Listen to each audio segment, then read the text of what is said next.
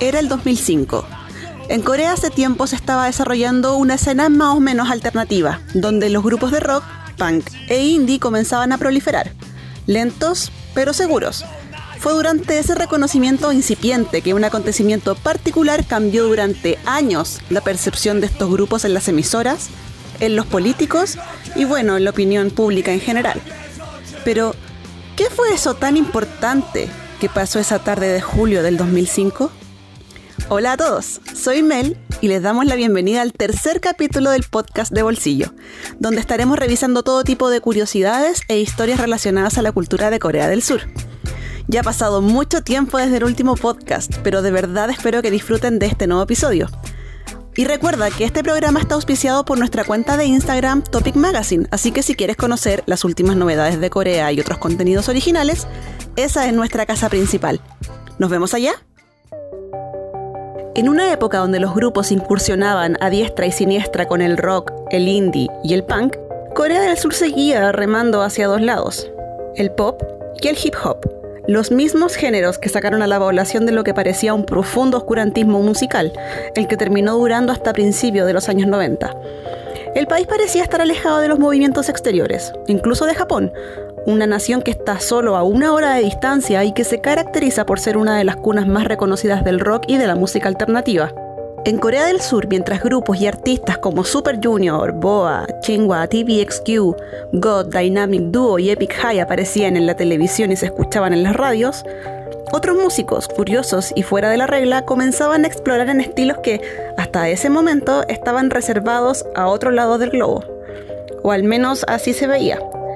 En el año 1999, la estación NBC le dio un espacio televisivo a estos grupos que a grandes rasgos parecían disidentes.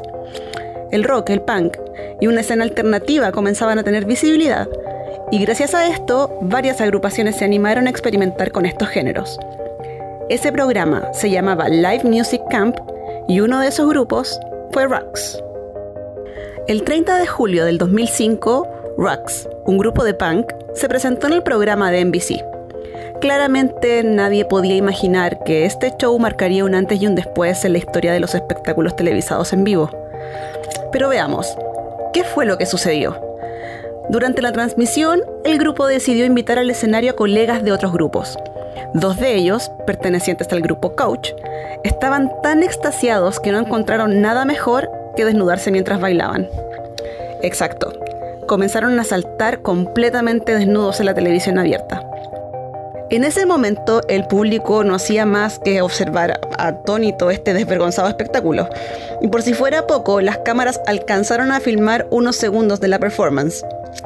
Por esta presentación llegaron más de 10.000 reclamos a la casa televisiva.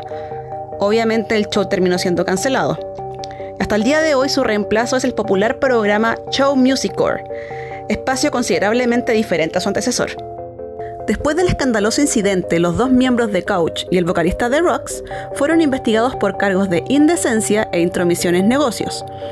Por ello, los tres fueron encarcelados por dos años. De hecho, este caso tomó un vuelo increíble. Un político conservador de la época, Lee Myung-bak, insistió en que había que crear una especie como de lista negra y prohibir que se practicaran algunos géneros musicales. Obviamente la sugerencia no fue tomada de buena manera y no tuvo mayor repercusión. Menos mal.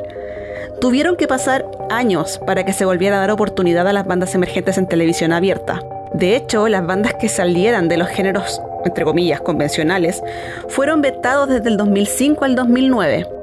Pero de a poco el panorama fue cambiando. Espacios como Immortal Songs o Heyol Sketchbook comenzaron a adquirir popularidad, y en ellos se podía ver de todo, claro desde un contexto bastante más amigable para el público. A pesar de que la escena alternativa surcoreana sigue siendo eclipsada, esta vez por un gigante llamado K-Pop, sí se les está entregando más visibilidad en diferentes áreas, no solo en la televisión. Incluso empresas conocidas por ser fabricantes de grupos de pop se entusiasmaron con esta nueva área a explorar. Actualmente, grupos como Hyoko, Nell, Jambinai, Janabi, The Black Skirts y Flying son parte de esta avalancha de talento que, por fin, puede volver a ser revelada sin temor a miradas displicentes o a una eventual censura. ¿Y tú? ¿Conocías el caso de Rux? Para escuchar o leer más historias como esta, no olvides seguirnos en nuestro Instagram Topic Magazine, donde además de informar sobre todo lo que pasa en el país asiático, entregamos contenido como este.